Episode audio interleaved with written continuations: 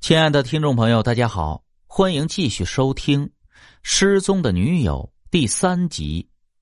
回去后，陆千羽总觉得自己仍被鬼魂缠身，就在网上查询对付鬼魂的方法，知道鬼魂惧怕糯米。在一个周末晚上，陆千羽去街上买了一袋糯米，又骑车去了桥上。白云中见到陆千羽，以为他是来此祭拜他，就又出现在他面前。趁白云中没有防备，陆千羽将一袋糯米全都倒在了白云中身上，并将他推倒到桥中央。一辆大货车刚好经过，被碾压后的白云中沾满了全身的糯米，全被大货车的车轮深深扎进了皮肉中，抠都抠不出来。讲到这儿，陆千羽泣不成声了。当时我并不知道是你。只以为自己遇到了一个恶鬼，所以才。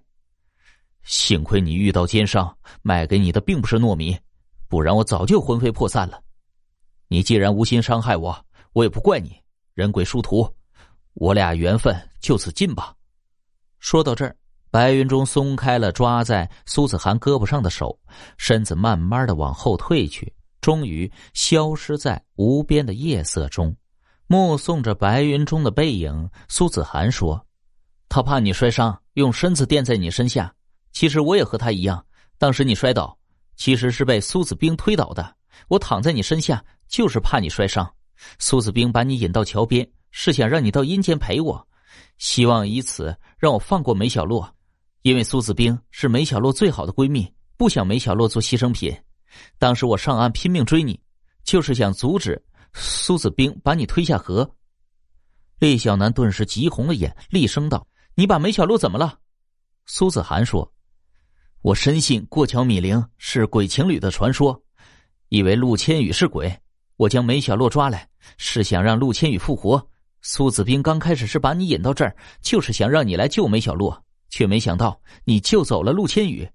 我的确把梅小璐藏在桥洞里，不知道他为何凭空消失了。”一直在旁沉默的苏子冰忽然说：“那个传说还有一个最恐怖的版本，过桥米灵就是藏在桥洞里的一个恶鬼，生前喜欢吃过桥米线，死后依然如此。不过他死后吃的过桥米线都是用过桥的行人做成的。”望着阴森森的桥洞，厉小南如坠冰窟。想到生死未卜的梅小洛，厉小南硬着头皮独自走进桥洞。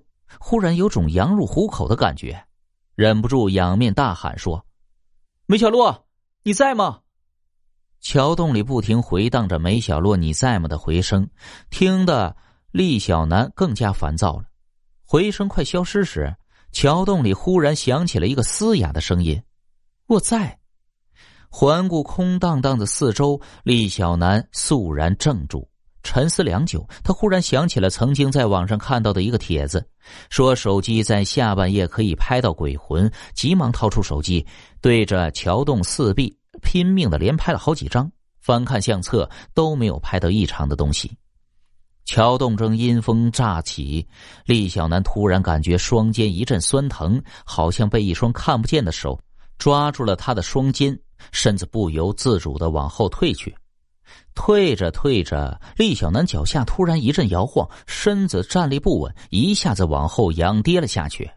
厉小南摔得眼冒金星，半晌才缓过神来，发现刚才原来踩到了一块松动的大石头。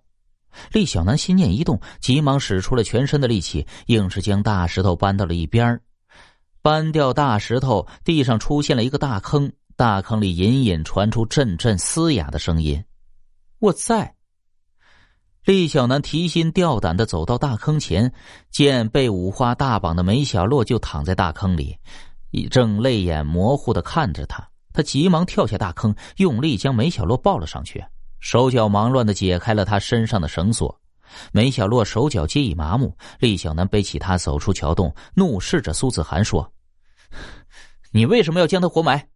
苏子涵愕然说：“我没有。”厉小南怒不可，刚想冲上前，梅小洛忽然说：“不是他，活埋我的是个看不见的桥洞鬼。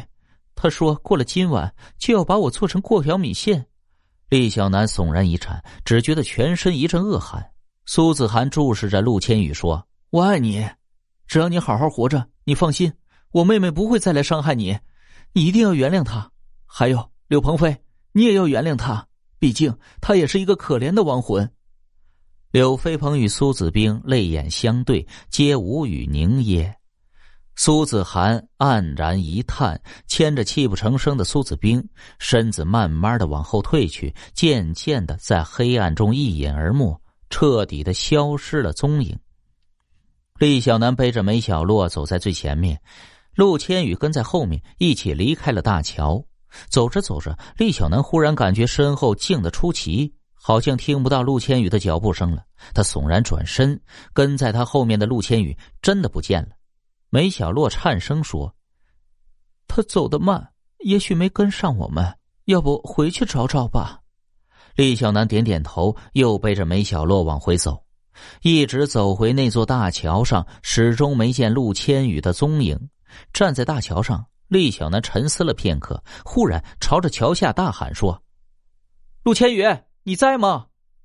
等到回声快消失的时候，厉小南忽然有种不祥的预感，急忙着背着梅小洛，慌忙的离开了大桥。走了一段时间，厉小南忽然似有所思的掏出手机，将拍照设置成了延时拍摄，然后转身将手机对准大桥，嘶声大喊：“陆千羽，你在吗？”“我在。”又是那个嘶哑的声音。冷不丁的在厉小南与梅小洛的头顶上方悠悠响起，厉小南吓得一哆嗦，手机啪的掉在他脚下，咔嚓一声，猝然拍下了一张照片。厉小南急忙俯身捡起手机，颤手翻开刚才拍下的照片。照片里，梅小洛的肩上赫然骑着一个灰白色的骷髅鬼，一双没有血肉的手紧紧勾在梅小洛的脖子上。